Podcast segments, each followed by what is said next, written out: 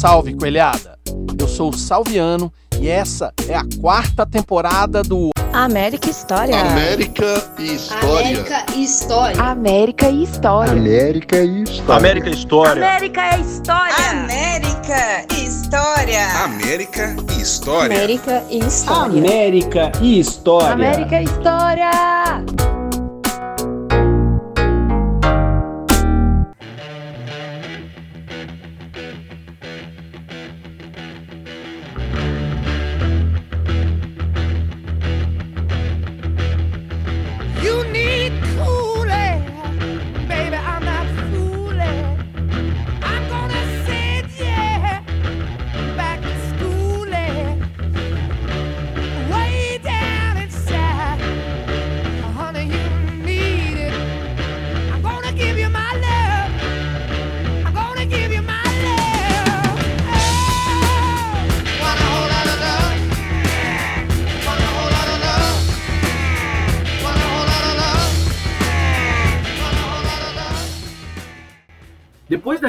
Reunião, no final de dezembro, quando Amador de Barros e diversos conselheiros definiram que o presidente iria mais uma vez liquidar as dívidas do clube, o clima no América ficou muito bom.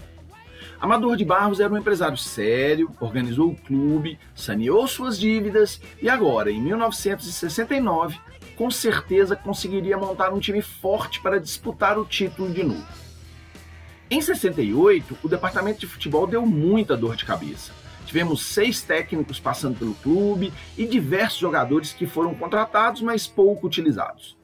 A comissão técnica formada no segundo semestre foi um fiasco e a torcida brigou muito com o presidente durante vários momentos. Mas agora a casa estava arrumada. Hamilton Caldas era o novo diretor de futebol que contava com dois auxiliares, Roberto Calvo e Coralino de Oliveira. Jaime Rigueira está na supervisão e Martim Francisco é o novo técnico, que já chegou com um regulamento de 37 itens para distribuir aos jogadores. A disciplina será a regra na Alameda. Um dos itens dizia que atleta americano não poderia namorar no portão da Alameda. Mas a despeito desse moralismo de Martim Francisco e do clima otimista que parecia contagiar os americanos todo início de temporada, a verdade é que Amador de Barros, que quando chegou tinha planos de transformar o América num clube empresa que fosse produtiva e desse lucro, agora em 69 já falava em fechar o futebol profissional, caso não tivesse lucro esperado nas rendas e negociações dos atletas. O clube empresa que o América sonhou em 68 parecia dissonante com as ideias da comunidade americana, que tinha interesse em voltar a disputar títulos, claro, e participar de grandes feitos, mas que não parecia ter empenho suficiente para movimentar as cifras necessárias que Amador de Barros tinha em mente. Enquanto os rivais da cidade tinham times com estrelas de seleção, ganhavam torneios e copas e cresciam exponencialmente suas torcidas no Mineirão, o América não conseguia participar do Robertão porque não ganhava em campo e nem enchia os estádios. Amador de Barros achava que talvez a solução fosse mesmo dar uma pausa no futebol, fechar a empresa até que o dinheiro aparecesse. Mas desde a eleição de 67, quando Amador e Rui foram eleitos presidente e vice da América, que o conselho deliberativo do clube não mais existia. E somente com a volta dos conselheiros é que essa ideia do presidente seria debatida e a comunidade americana decidiria seu futuro. Obviamente que esse debate seria com muitas discussões e brigas, algumas quase para valer. E o resultado seria definidor das preocupações do clube na década seguinte. Em 22 de janeiro de 1969, o sistema de transporte de trólebus é desativado na capital mineira.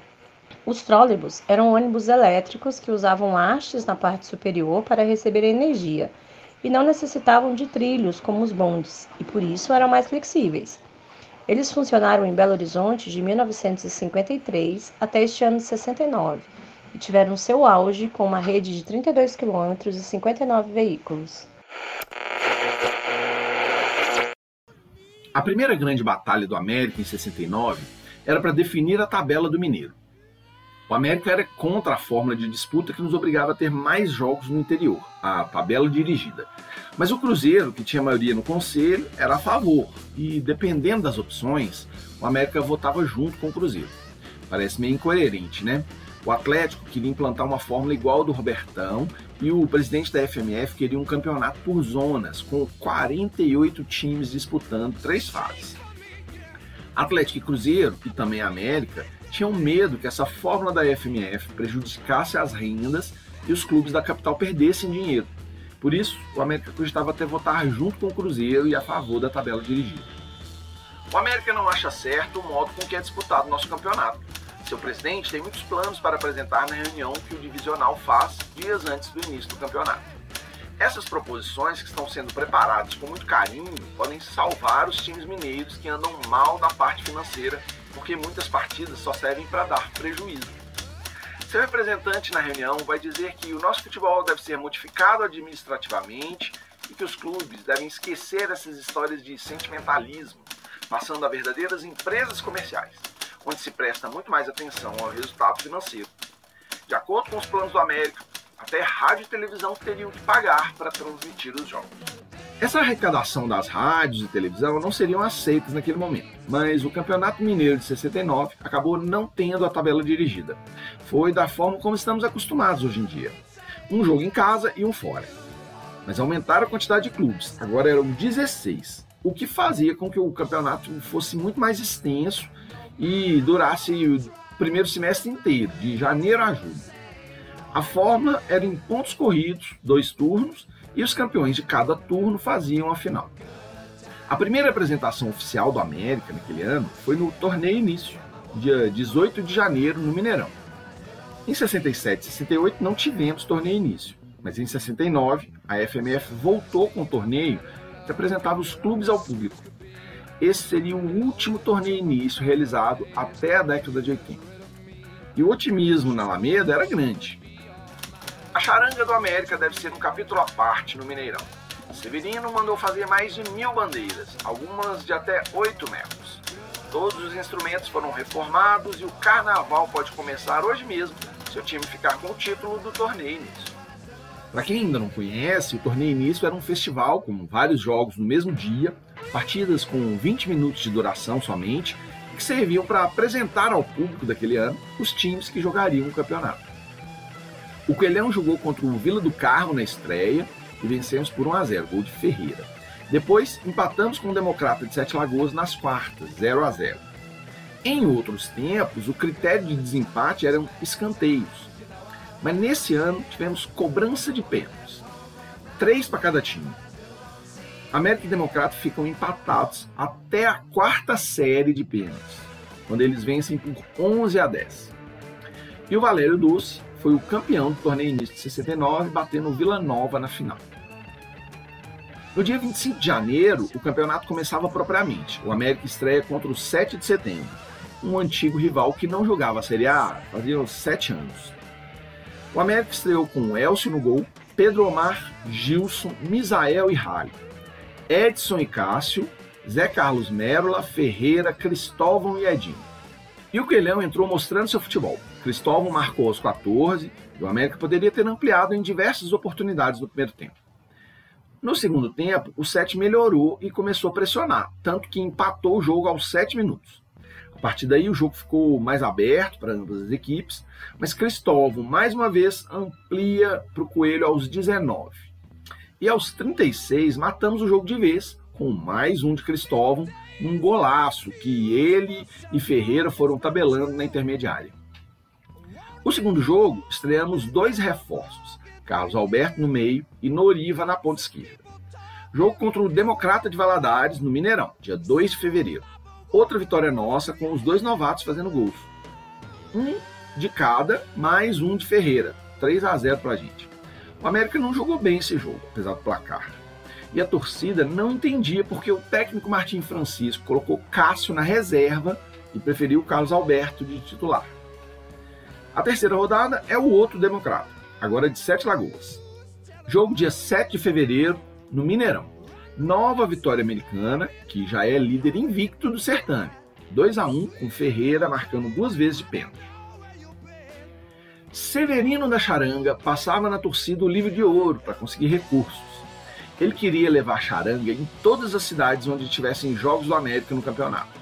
E depois, num acerto com o Amador de Barros, ficou decidido que a renda que o América tirasse nos treinos iria para Charanga. O América cobrava para quem quisesse ir na Alameda assistir aos treinos e depois desse acerto, Severino conseguiu cumprir seu intento e levar a Charanga ao interior. O primeiro jogo foi na quarta rodada contra o Uzipa em Ipatinga, dia 23 de fevereiro. O Zipa soube controlar o jogo do América e teve mais chances no primeiro tempo, mas não matou o jogo e ficou no 0 a 0. No segundo tempo, Martim Francisco consertou o time e aí o Coelho acabou com o jogo. Cristóvão abriu o placar e Ferreira fez mais dois, 3 a 0. Na sequência, vamos a Juiz de Fora enfrentar o Tupi, dia 2 de março. E a charanga de Severino já fazia barulho incentivando o América que jogava melhor. O Tupi estava nervoso, que vinha de três derrotas seguidas. Aos 44 minutos do primeiro tempo, Noriva lançou bem Ferreira na esquerda. Ferreira passou para Cristóvão, que de calcanhar, numa tabela espetacular, devolveu a Ferreira, que entrou livre e chutou forte no canto esquerdo.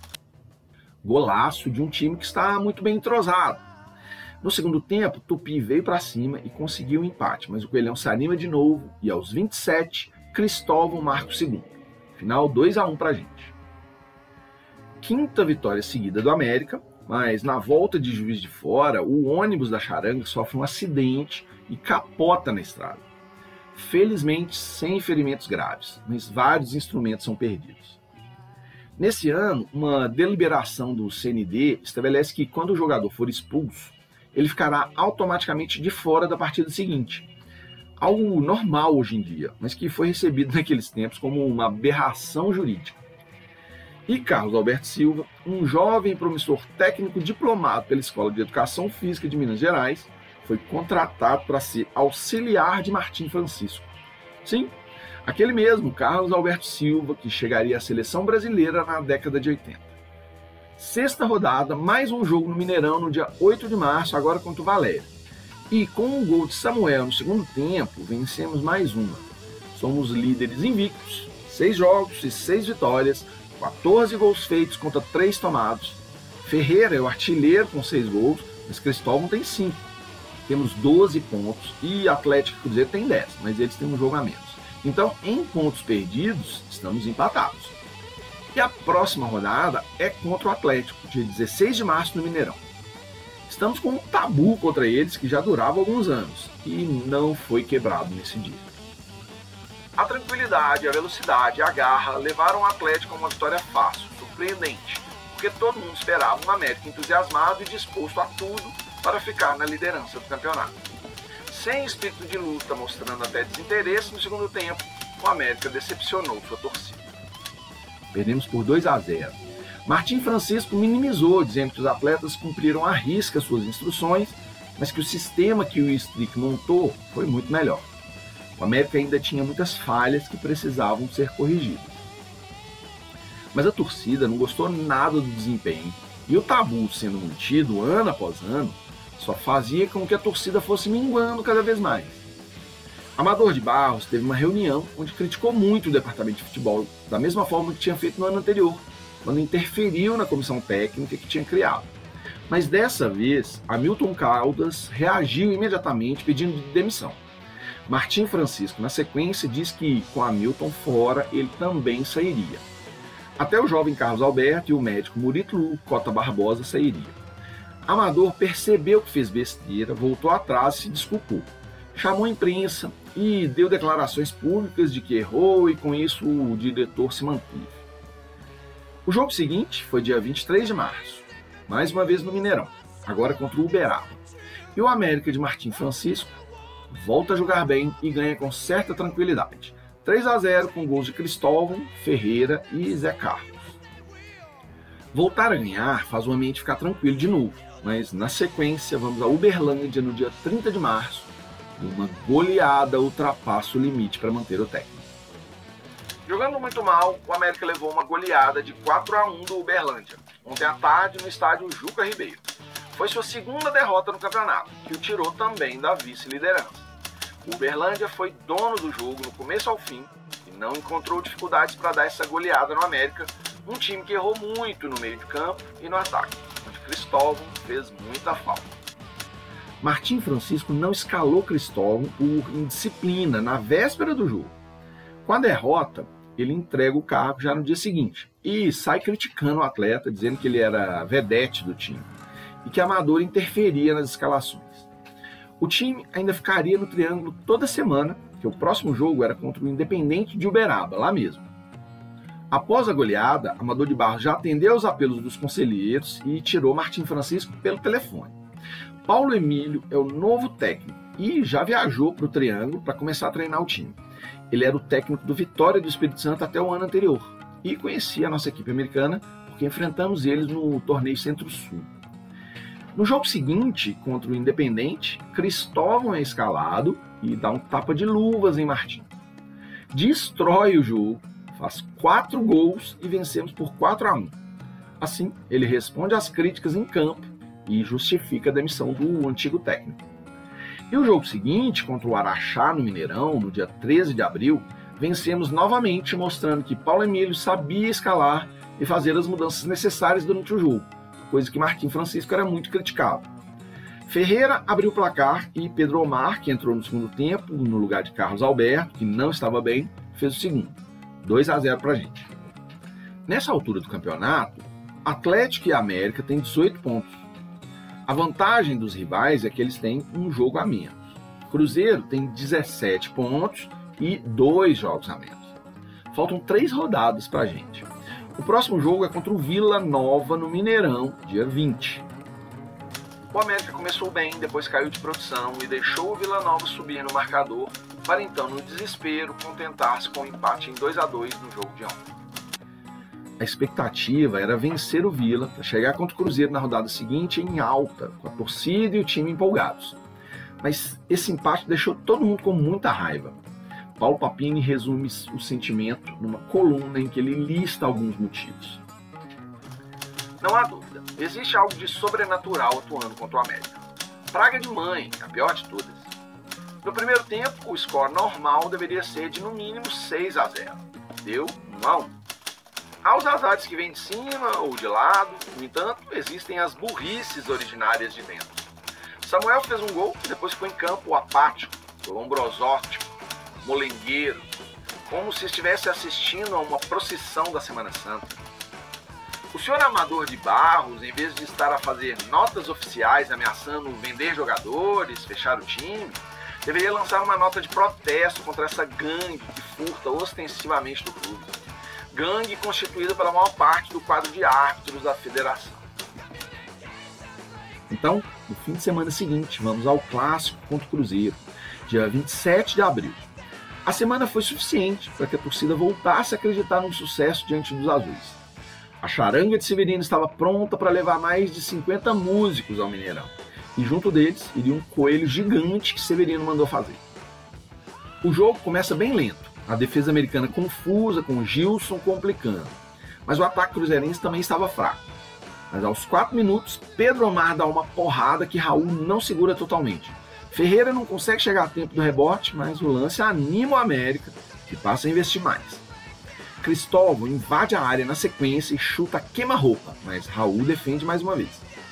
À medida que o primeiro tempo foi correndo, o jogo se tornou mais aberto, com chances de ambos os lados, mas sem sucesso de ninguém, 0 a 0. No segundo tempo, Cristóvão quase abre o placar para a gente aos 20, quando Raul rebate uma bola dentro da área em cima dele. Mas aos 22, Tostão, que carregava o time azul, faz 1 a 0. Paulo Emílio tira Samuel e entra com Edson e Julinho substitui Pedro Omar.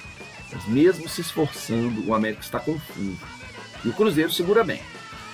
No vestiário, apesar do desânimo, a constatação de que foi por pouco. Se tivéssemos marcado primeiro, teríamos conseguido ganhar. Como foram eles, perdemos. E a torcida e a crítica esportiva exaltam o empenho e a garra lemedina nesse jogo. Mário, um lateral juvenil que entrou substituindo Halley, foi eleito craque da rodada. A penúltima rodada do turno é no dia 1 de maio contra o Vila do Carmo, lá em Barbacena. E agora sim, o time inteiro é displicente e joga mal. Empatamos em 1 a 1 com Ferreira, que entrou no segundo tempo fazendo um gol de empate nosso. O resultado provoca um desânimo generalizado no clube inteiro. Agora já não acreditamos mais numa chance de brigar pelo título. Atlético e principalmente Cruzeiro estão embalados e com uma vantagem enorme. E com isso fechamos o turno perdendo para o Formiga no estádio Juca Pedro, dia 24 de maio, 3 a 1 para eles, com Ferreira fazendo nosso gol. Bastou o América perder quatro pontos seguidamente para que os cornetas recomeçassem a falar no clube. Os empates com Vila Nova e Vila do Carmo e a derrota para o Formiga levaram de novo a intranquilidade ao América, que agora não pode mais pensar no título. A menos que ocorra uma anormalidade do campeonato e o Cruzeiro e o Atlético percam pelo menos 4 ou 5 pontos. Amador de Barros fez uma reunião com o elenco em que demonstrou toda a insatisfação. O América era um clube que se orgulhava em pagar em dia e honrava todos os bichos, mas os jogadores mesmo assim não rendiam em campo. Ferreira, que antes era o artilheiro, agora perdia muitos gols. Cristóvão era tido pelos colegas como mascarado e que não jogava para o time. E Paulo Emílio, técnico, já se resguardava para caso fosse demitido, mas tinha carta branca para punir os displicentes e afastá-los do grupo. Wilson Gosling, ex-presidente e conselheiro atuante, é convidado para ser supervisor do clube. A ideia era que com Gosling, que era linha dura, a disciplina ia voltar a ser a regra na Alameda. O Cruzeiro vence o primeiro turno e a campanha americana no segundo turno começa na mesma sequência do final do primeiro turno. Time sem objetivos, não se esforçando para conseguir nada. A estreia foi contra o Araxá na casa deles, dia 15 de maio. Tomamos um gol e empatamos com Ferreira. Tomamos o segundo e empatamos com Cristóvão. Final 2 a 2. Na sequência, dia 18, recebemos o Uberlândia em BH e levamos o jogo para o Indepa, para evitar os gastos enormes do Mineirão. E no campo do 7, tomamos outro vareio deles. Dessa vez 3 a 1 com o Julinho fazendo nosso gol de honra. Terceira rodada e jogamos com o Vila do Carro no Mineirão no dia 21. De novo, outro empate em 2 a 2 quando a torcida americana apela para Macumba, que já não acreditam em tanto azar. E a quarta rodada é o clássico contra o Cruzeiro, dia 25 de maio. Com uma arbitragem decepcionante, sempre prejudicial ao América, o Cruzeiro ganhou o clássico de ontem no Mineirão por 2 a 0. Não adiantou nada o América jogar melhor, dominar o Cruzeiro e sofrer dois pênaltis claros, porque o gol de Raul ficou invulnerável. José de Assis Aragão, que já havia prejudicado o América no primeiro turno no jogo contra o Vila, mais uma vez prejudica o clube alemedino e aumenta a crise. Num jogo em que o time finalmente joga bem, coisas que só acontecem no América. Mas a primeira vitória no retorno vem na sequência. Quinta rodada, dia 28 de maio, no Indepa. Jogamos bem novamente e damos o troco no Formiga, 3 a 1 com gols de Ferreira, Samuel e Carlos Alberto. Mesmo com a vitória, Alameda é uma bagunça. Cristóvão e Halley dão entrevistas e criticam o ambiente americano. Hamilton Caldas pede demissão do cargo de diretor de futebol e o Wilson Gosling, que era o supervisor, assume o cargo. O auxiliar de Gosling, Antônio Arcuri, acaba se desentendendo com alguns jogadores ao cobrar resultados. Paulo Emílio fala que está faltando maturidade aos cartolas americanos. No dia 1 de junho, viajamos a Governador Valadares e, em mais um jogo ruim, perdemos para o Democrata por 1 a 0. Já a sétima e a oitava rodada serão jogos mais fáceis, em que conseguiremos duas vitórias seguidas no Indep. Primeiro contra o Zipa, dia 4 de junho, vencemos por 4 a 0, com dois gols de Cristóvão e dois de Ferreira. E depois contra o 7 de setembro, dia 7 de junho, 1 a 0 com gol de Ferreira de pênalti. Ferreira e Cristóvão são os artilheiros do time nesse ano. Ferreira já tem, nessa altura, 17 gols na temporada. Cristóvão tem 12. Mas apesar desses números, a posição do América não é boa. Nessa altura do segundo turno, o Cruzeiro lidera com 14 pontos. Atlético e Valério tem 12. Uberlândia 11, Vila Nova 10 e o América em sexto colocado tem 8. E os próximos jogos não serão bons. No dia 11 de junho, perdemos por 2 a 1 para o Uberaba lá na casa deles. Café fez nosso gol e mais essa derrota faz Paulo Emílio balançar. Aliás, já é quase uma unanimidade o desejo de demissão do técnico. Mas dessa vez, quem o mantém no cargo é o próprio Amador de Barros. No América só se ouve falar na possível dispensa de Paulo Emílio. O único diretor que ainda lhe dá apoio é o presidente. conversou durante muito tempo com ele ontem à tarde lá no sítio. Amador lhe disse que pode ficar descansado, porque o América vai aproveitar o final do campeonato para lhe dar jogadores necessários para que ele prepare um bom time para o ano que vem. E o jogo seguinte é outra derrota. Agora para o Vila Nova no Indepa, dia 15. Abrimos o placar com Ferreira, mas tomamos a virada 2 a 1 Com essa, nem Amador consegue mais segurar o técnico. Zezé Papatella, que era auxiliar de Paulo Emílio, assume como interino, até que um novo técnico seja contratado. O nome mais cotado era Biju, mas ele acaba não aceitando e Papatella vai ficando. E com ele, perdemos mais uma, agora para o Valério, dia 18 de junho, lá em Itabira. 1 a 0 para eles. Valério faz um ótimo segundo turno e sonha em pegar a vice-liderança do Atlético. Só que a impressão é que o time com o Papatella melhorou sua atuação. Apesar da derrota, a crônica mostra que o time evoluiu. E nos dois jogos seguintes, o América se recupera bem. Vencemos o Independente dia 22 de junho por 4 a 0. Dois gols de Samuel, um de Reis e um de Carlos Alberto. O jogo foi no Indepa e foi noticiado como uma das melhores partidas do time. Na sequência, dia 26, recebemos o Tupi e ganhamos de novo. Agora 2 a 0, com Zé Carlos e Reis fazendo nossos gols. Nesse jogo, Samuel e Cristóvão foram expulsos quando ainda estava 0 a 0. Então, vencemos com 9 em campo. Agora faltam duas rodadas para acabar o campeonato. O Cruzeiro já é campeão e o Atlético luta para conseguir ser vice, que o Valério está na cola. Então é hora do clássico. América e Atlético, no Mineirão, dia 29 de junho. E para finalizar uma campanha medíocre, só falta o vexame. O América chega ao fim do campeonato marcado por uma trajetória não só negativa, mas altamente vergonhosa. Nos campeonatos passados, ainda tínhamos o consolo de dizer que pelo menos tiramos um ponto ou outro do Cruzeiro. Esse ano, nem isso. Perdemos todas. E a última foi dessa de provocar choro e ranger de dentes. Depois da epopeia vivida contra o Tupi, quinta-feira, parece que termos gasto todo o estoque de amor à camisa e fibra entregamos a rapadura ao Atlético de maneira mais simplória possível. Último jogo contra o Democrata de Sete Lagoas, vencemos por 1 a 0 e terminamos o segundo turno na 11ª colocação. Na pontuação geral, acabaríamos em sexto, atrás de Valério, Araxá e Vila Nova, além da Dupina. O ano acabou aqui. Agora, Amador de Barros dá férias coletivas aos jogadores. Ele quer fechar o departamento de futebol e levar o América a ser um time amador em Betim. Mas para explicar isso, vou ter que voltar ao início do ano.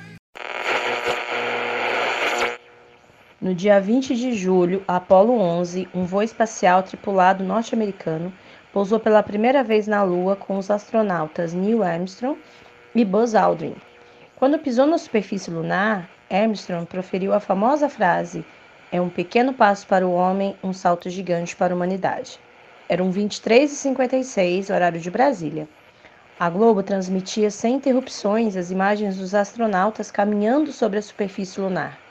Mais de 600 milhões de pessoas no mundo inteiro assistiram ao espetáculo, ao vivo, pela TV. Quando foi pensado por Walter Mello, lá em 67, a Vila Olímpica Americana tinha como ideais a valorização do esporte amador como prática saudável além do fomento aos esportes especializados, que eram uma tradição na Alameda. Era uma estratégia para, ao mesmo tempo que angariava recursos para o futebol profissional, também privilegiava uma tradição do América, que era ter sempre outros esportes com sucesso dentro da Alameda. Em janeiro de 69, Amador de Barros anunciou que pretendia colocar o centro social em pleno funcionamento no segundo semestre daquele ano. E para conseguir fazer isso, ele pleiteou com o governador do estado, Israel Pinheiro, uma ajuda da diretoria de esportes. O argumento era que no centro social americano teríamos várias quadras de basquete, futebol de salão, vôlei, etc. E como a diretoria de esportes cuidava dos esportes amadores do estado, poderia ajudar o América a finalizar sua obra. Para construir seu centro social desportivo, o América vem lutando com muita dificuldade. A receita do clube é muito pequena e mal dá para a folha de pagamento dos jogadores. Amador, Rui da Costa Val e Celso de Mello Azevedo tiveram uma reunião muito importante com o governador Israel Pinheiro e houve sucesso, porque o América agora pode ter certeza de que a construção vai ter um ritmo acelerado. Nos próximos dias, Mendes Júnior, presidente da diretoria de esportes, vai ao América tomar conhecimento das obras, estabelecendo planos para a ajuda do governo. Mas se você ouviu o episódio do mês passado, vai lembrar que Amador de Barros fechou os departamentos amadores de basquete e futebol de salão no final do ano. Afonso Celso Raso, do futebol de salão, contou que ele, o técnico e os jogadores cotizaram e compraram os materiais para que o time conseguisse jogar a final do campeonato contra o Atlético em fevereiro de 69. O futebol de salão do América era referência naqueles anos e perdeu essa final porque não conseguiram superar o trauma que foi ter o departamento extinto. Quanto ao basquete, o América já não praticava modalidade adulta, só juvenil, infantil e petizes. Mas o ofício que Amador de Barros enviou à Federação Mineira de Basquete, pedindo o desligamento das equipes americanas daquela entidade, teve uma resposta curiosa. A entidade diz que, para um clube ser desfiliado, precisava estar em dia com suas obrigações e o América tinha uma dívida pendente com a entidade. Essa informação acabou gerando uma complicação enorme no futebol profissional do América, porque existia uma portaria do Conselho Nacional de Desportos, publicada naquele ano, que dizia que um clube estará sujeito a perder pontos de suas partidas oficiais e mesmo ser suspenso se estiver jogando por uma federação com débito em outra, da qual seja afiliada. Como o basquete estava devendo, o futebol poderia perder pontos das partidas que tinha ganhado no Campeonato Mineiro. A pressão dos conselheiros e dos departamentos amadores do América, que não concordavam com a atitude de Amador em fechar aqueles esportes, fez com que Amador deixasse o América. Ou pelo menos foi o que ficou parecendo com a saída dele justamente durante essa crise. Amador de Barros deixou o América ontem à tarde. Ninguém sabia de nada até a noite quando Hamilton Caldas e Jaime Rigueira estiveram no clube estudando os motivos principais da saída do presidente. A crise do departamento de basquete pode ter sido o estopim da sua decisão, mas é uma coisa que ninguém pode confirmar. Nos dias seguintes, fica definido que Amador de Barros só tirou uma licença de 30 dias e Rui da Costa Val assume interinamente a presidência. Mesmo nesses 30 dias, Amador de Barros vai controlar o América de longe. Afinal, é do bolso dele que saem os pagamentos de todas as despesas. Por conta de uma dívida do América Uberlândia, referente ao passe de Ferreira, Amador chegou a ter os bens penhorados pela justiça. Um apartamento e seu carro Galaxy foram penhorados até que o América acertasse a dívida. Com a saída do Amador, Rui da Costa Val chama a imprensa para esclarecer qual é a situação alamedina.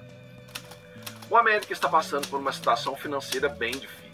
Foi uma exposição franca e honesta que Rui da Costa Val fez, mostrando o verdadeiro retrato do clube que vive às custas do presidente amador de Barros. Rui foi ficando emocionado e até triste em ter que revelar que os americanos não estão colaborando com o clube. As despesas normais do mês são superiores a 35 mil cruzeiros novos. Todas as rendas do campeonato são penhoradas judicialmente para pagamento de dívidas relativas às administrações anteriores. O América colocou à venda 1.500 títulos de abnegados que colaborariam com uma mensalidade de 20 cruzeiros novos, concorrendo todo mês a um televisor e no fim do ano a dois voos. Sabem quantos títulos foram colocados até agora? Pouco mais de 250. Essa talvez é a grande mágoa do presidente e o motivo principal do seu afastamento do clube. Nessa altura, o saldo devedor do América com o Amador de Barros era de 721 bilhões de cruzeiros antigos. Trazendo para valores atuais, seriam mais ou menos uns 250 milhões de reais. E isso é publicizado porque Rui da Costa Val, como presidente, assina notas promissórias do valor que o clube deve a Amador.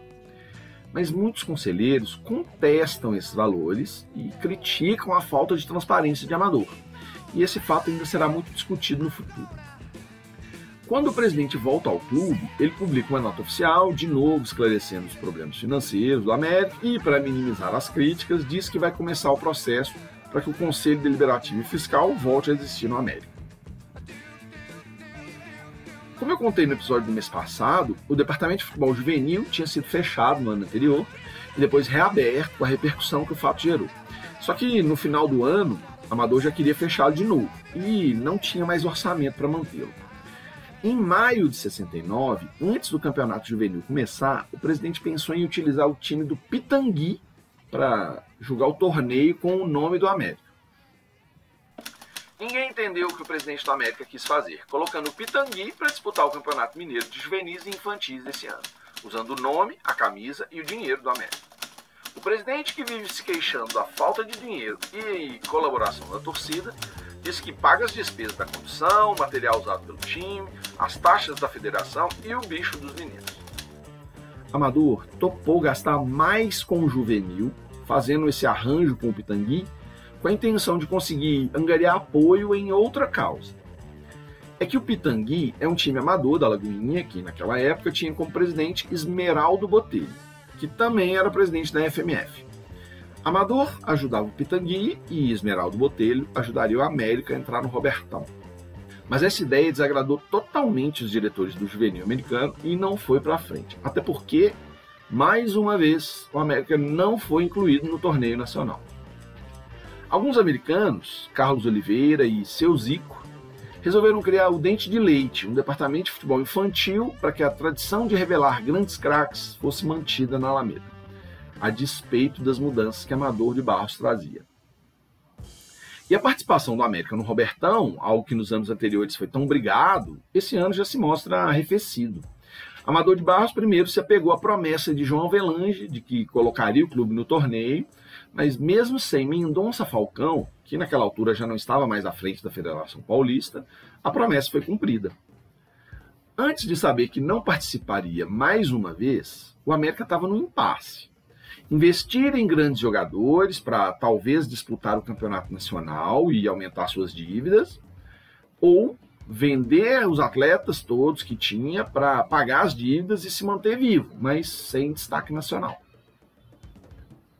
A resposta veio com a sequência de resultados ruins que foram acontecendo no Campeonato Mineiro. Elas pautaram a crise americana e fizeram com que a Amador ameaçasse mais uma vez abandonar o futebol profissional quando o campeonato acabasse.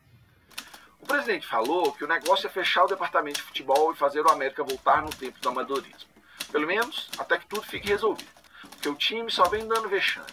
Enquanto isso, ele autorizava seu secretário Éder de Castro considerado um ministro sem pasta, a arranjar jogos amistosos, começando por Vitória e acabando só em Manaus.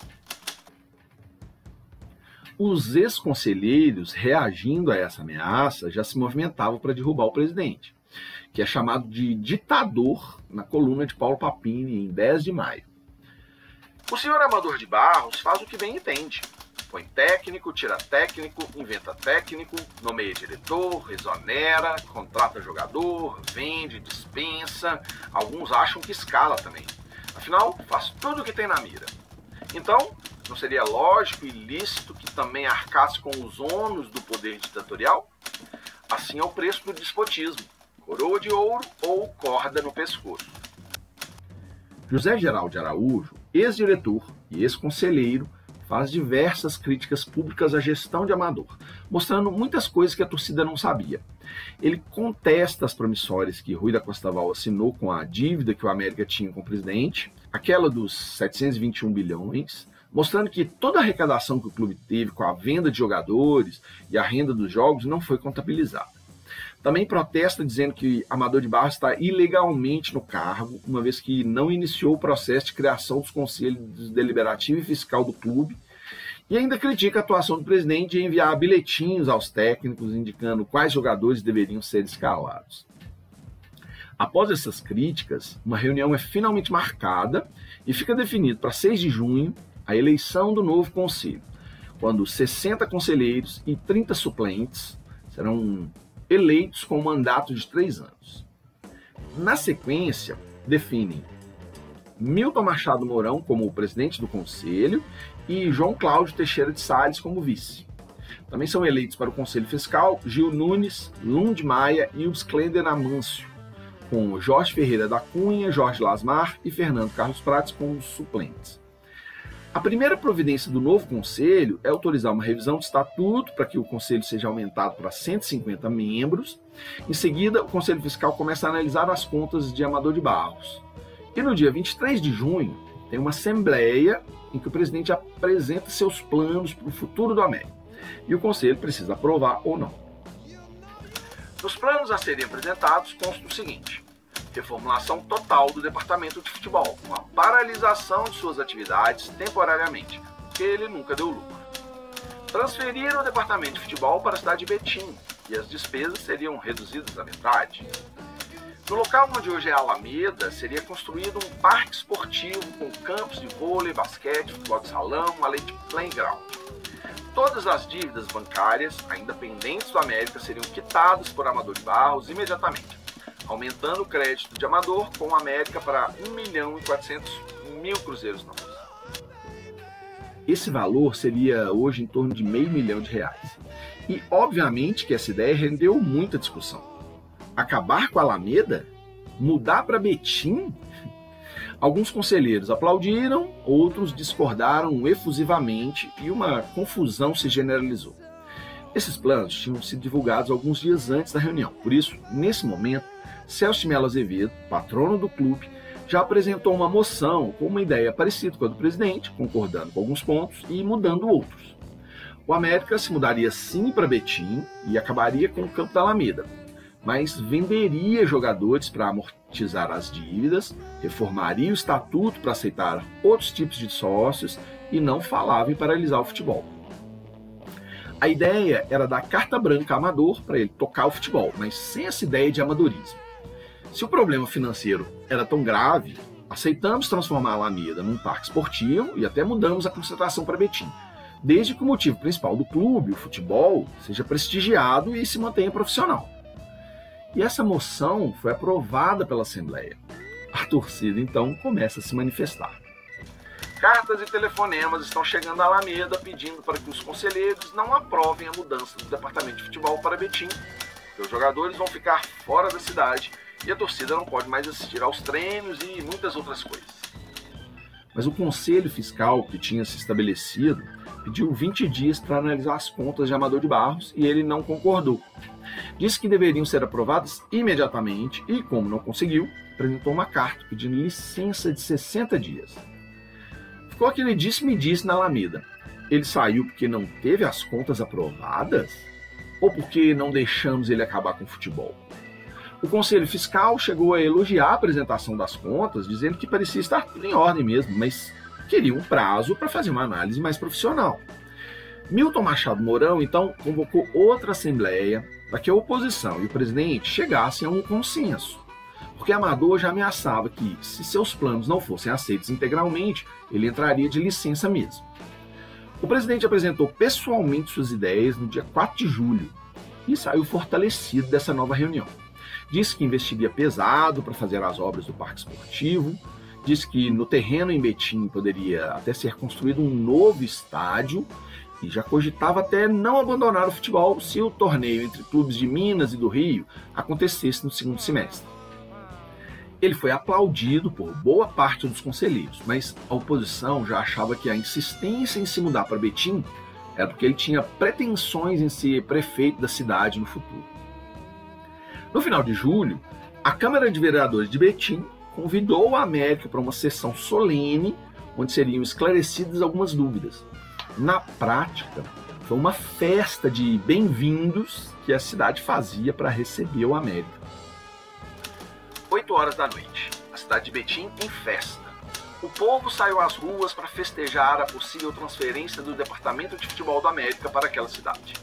A Câmara Municipal promoveu uma sessão especial expedindo convite para que o presidente do América, todos os seus conselheiros e a imprensa, além do povo em geral, pudessem comemorar juntos o grande acontecimento. Não se admitia outra atitude do América senão a transferência pura e simples para Betim, diante de tão grande prova de carinho, gentileza, acolhimento e atenção. A presença do América, pessoa dos seus dirigentes, era o maior momento de alegria e satisfação que os moradores daquela cidade poderiam ter naquela noite. Mas Rui da Costa Val e os dirigentes ali presentes tiveram a cautela de argumentar que a decisão de uma mudança tão importante na vida do clube não podia ser tomada tão rapidamente, e somente o Conselho Deliberativo, democraticamente, poderia decidir. Nos dias a seguir, começou-se uma campanha de ambos os lados para decidir os rumos americanos. O argumento pró-mudança era ou saímos da Alameda ou fechamos as portas. Porque a transformação do estádio em parque esportivo era uma necessidade para aumentar as rendas. E porque uma estrutura central sem uso era perder dinheiro. Já o argumento contra a mudança era um argumento contra Amador de Barros. Por que não procurar algum terreno em BH, na Pampulha ou mesmo na Sete Campestre, que estava abandonada e já era do América? Délcio Alves Martins, ex-presidente americano, é um dos críticos de Amador e, numa entrevista ao canal 7, criticou com tanta veemência que ultrapassou a barreira do pessoal. Para ele, a mudança para Betim só é favorável ao presidente, que tem terrenos lá que podem ser valorizados, ou para alguma futura pretensão política. Declarações que geraram mal-estar no Conselho e deixaram indefinidas por um tempo as medidas que seriam adotadas. Em 30 de outubro, Emílio Garrastazu Médici toma posse como presidente do Brasil. No governo de Médici, a ditadura militar atingiria seu pleno auge, com controle de poucas atividades políticas toleradas, a repressão e a censura às instituições civis reforçadas e qualquer manifestação de opinião contrária ao sistema proibidas. Foi um período marcado pelo uso sistemático de meios violentos de repressão, como a tortura e o assassinato. Seu período na presidência ficou conhecido historicamente como Anos de Chumbo.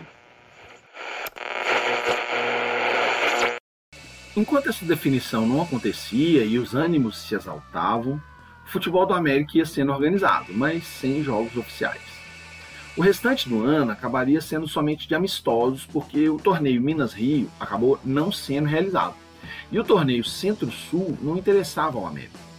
Zezé Papatella foi demitido após o final do Mineiro e, num primeiro momento, Betinho e Múcio Dornas, diretores do juvenil, ficaram sendo os técnicos do profissional.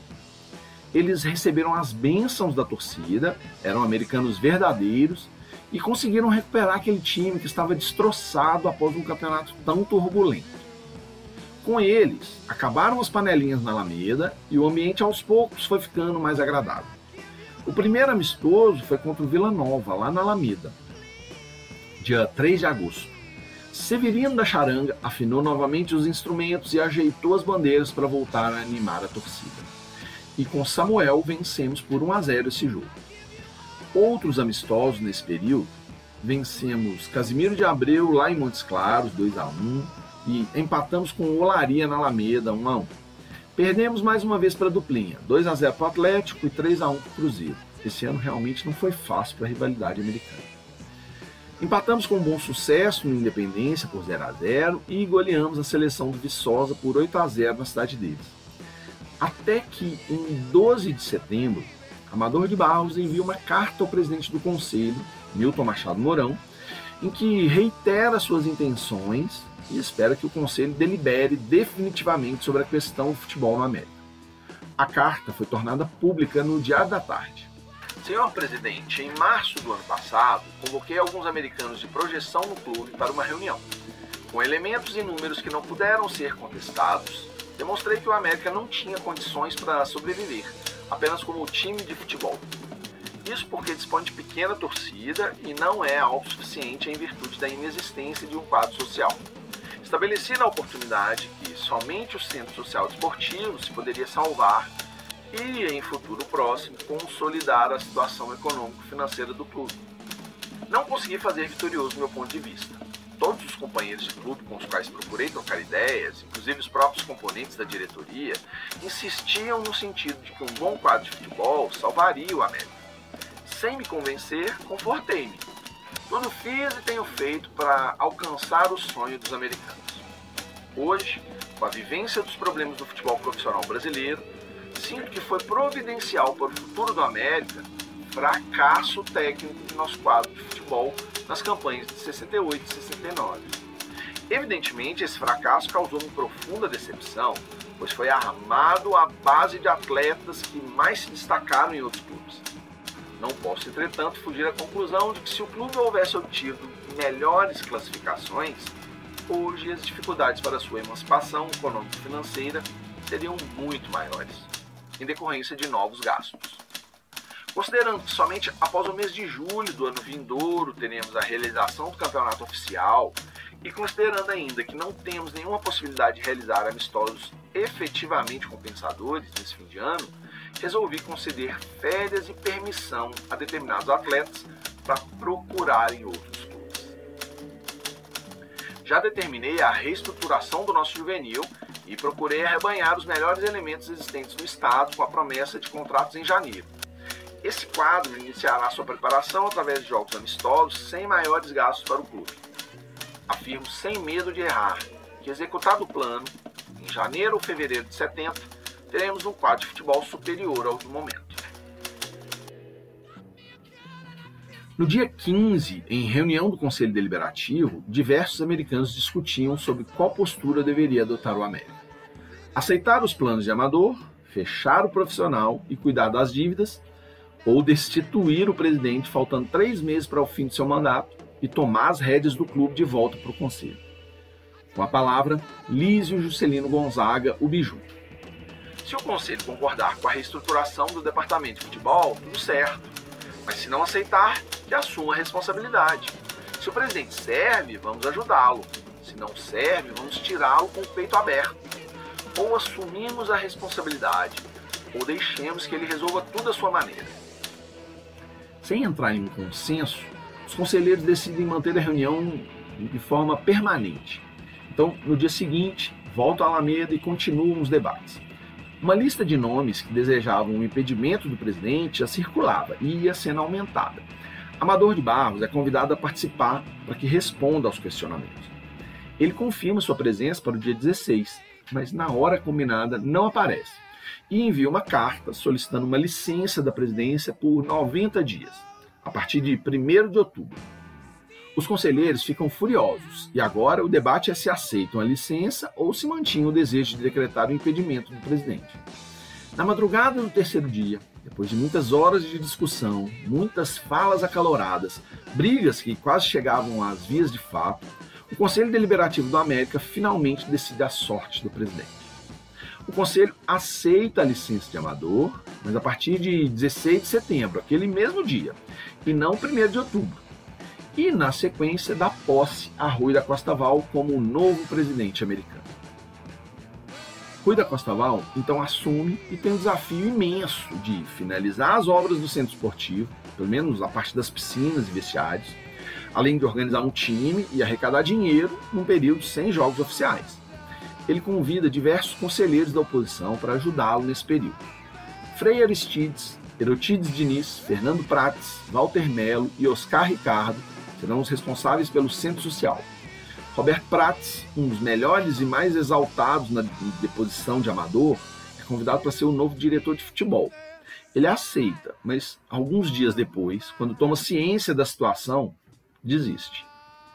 Rui então convida o coronel Jairo Pereira, que aceita e pede uma semana para elaborar um plano de trabalho para o departamento de futebol. Múcio Dormas acabou voltando para o departamento juvenil, que foi reaberto por Rui da Costa Val nesse momento. E Betinho passa a se alternar, ajudando Múcio no juvenil e sendo auxiliar técnico do novo comandante americano, Orlando Fantoni. O América já tem novo técnico. Orlando Fantoni ganhou o contrato ontem, depois de uma conversa com o presidente. Foi apresentado hoje pela manhã aos jogadores lá na Alameda. O América ele paga um ordenado superior a 2 mil cruzeiros novos, mas ninguém sabe ao certo quanto ele vai ganhar. Fantoni era um técnico já consagrado nessa época. Tinha sido extremamente vitorioso em todos os clubes por quais passou. Foi campeão com o Cruzeiro em 67 e 68 e chegava com uma moral grande com a torcida.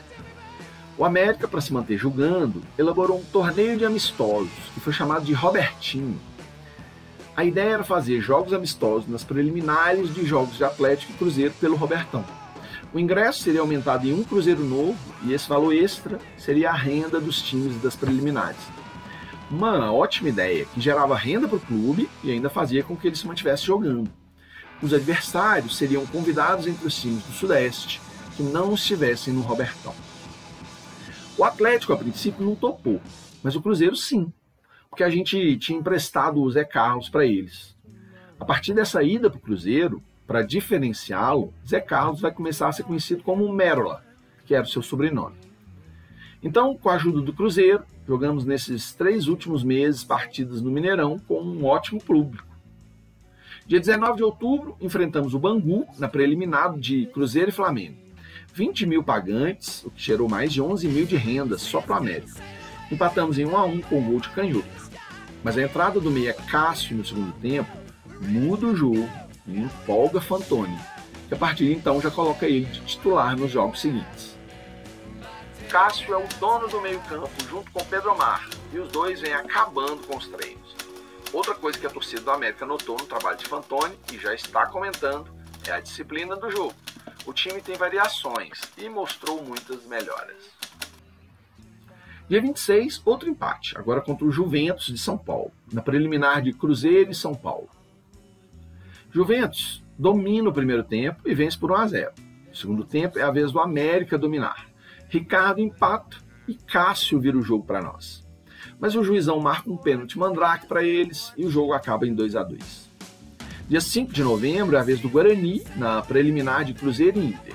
E o Coelhão de Orlando Fantoni empata mais um jogo, 1 a 1, agora com o gol de Samuel.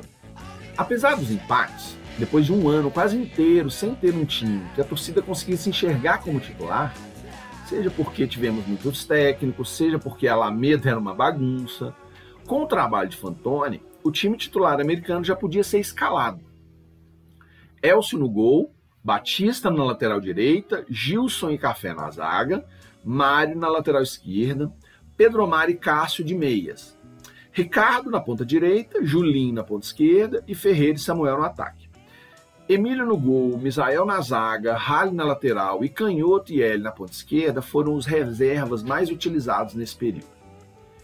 Dia 9 de novembro, enfrentamos a portuguesa Santista na preliminar de Cruzeiro e Vasco. E a torcida americana no Mineirão faz a festa. 3 a 0 com um show de Ferreira, que faz dois gols, e um de Julinho. E no dia 23, o América consegue que o Atlético também tope fazer um acordo para a gente jogar na preliminar de um jogo deles. Pelé estava próximo de fazer o milésimo gol. E todo jogo do Santos era uma festa do público que queria estar lá para quando esse feito acontecesse. E o Santos enfrentava o Atlético nesse dia 23. A diretoria americana conseguiu então um acordo para fazer a preliminar jogando contra o América de Ribeirão Preto. Só que uns dias antes, Pelé acabou fazendo o milésimo gol contra o Vasco no Maracanã. Então, o jogo do Atlético acabou não tendo todo aquele público que era esperado. E na preliminar, empatamos com o Xará de São Paulo em 1 a 1, com Ferreira fazendo nosso gol. No dia 26, voltamos ao Mineirão, agora na preliminar de Cruzeiro e Santa Cruz, quando enfrentamos o Botafogo de Ribeirão Preto. E o time invicto de Orlando Fantoni vence mais uma vez. 2 a 1 com Ferreira, o artilheiro do ano, marcando as duas vezes. E fechamos o último jogo no Mineirão no dia 7 de dezembro, na preliminar de Cruzeiro e Corinthians, quando jogamos contra o Rio Branco do Espírito Santo e empatamos mais uma vez, agora em 0 a 0. Ainda jogaremos um amistoso em Ouro Preto e outro em Vitória do Espírito Santo. E chegaremos à marca de 13 jogos invictos nesse período.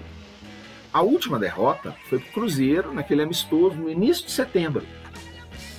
Apesar de muitos empates, a sensação de que as coisas estão se ajeitando na Alameda. E essa percepção se reflete na eleição para a presidência.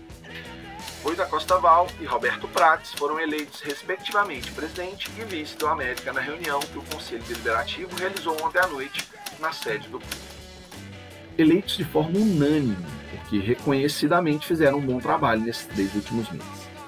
O basquete, no infantil e no juvenil, se sagram campeões em suas categorias. A despeito de tantas brigas com o amador nos últimos anos, os esportes especializados mostram a tradição vencedora do América. E o Departamento de Futebol Juvenil, quando foi reaberto por Rui da Costa Val, recebeu a visita de mais de 300 jovens da cidade. Betinho e Múcio Dormas ficaram quase loucos ontem à tarde na Alameda. Foi dia da reabertura do Departamento Juvenil. Mais de 300 garotos apareceram lá, carregando suas chuteiras e doidos para vestir a camisa do América. Como a seleção não vai ser fácil, eles estão pensando em promover um torneio com seis times no sábado à tarde, saindo daí a primeira peneirada. Era o América valorizando sua base e voltando a dar orgulho aos seus torcedores depois de um período de muita instabilidade. E para melhorar, só faltava a contratação de um atleta de peso, um cobrão, como se dizia naqueles tempos, que chegasse para dar a qualidade que faltava ao time de Fantoni. Os jornais iriam anunciar que era a bala que faltava.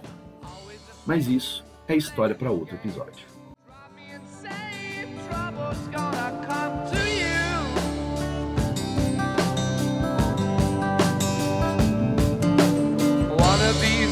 and it won't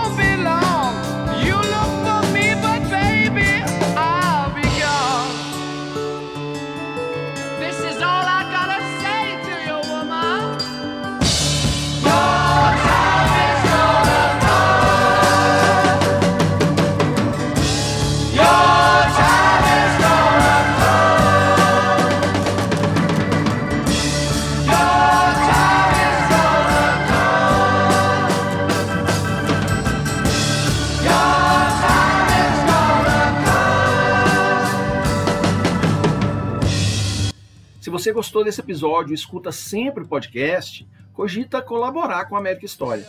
Você pode fazer um pix de qualquer valor para a chave americaehistoria@gmail.com. Valeu e até dia 30. Do what you want, I won't take fading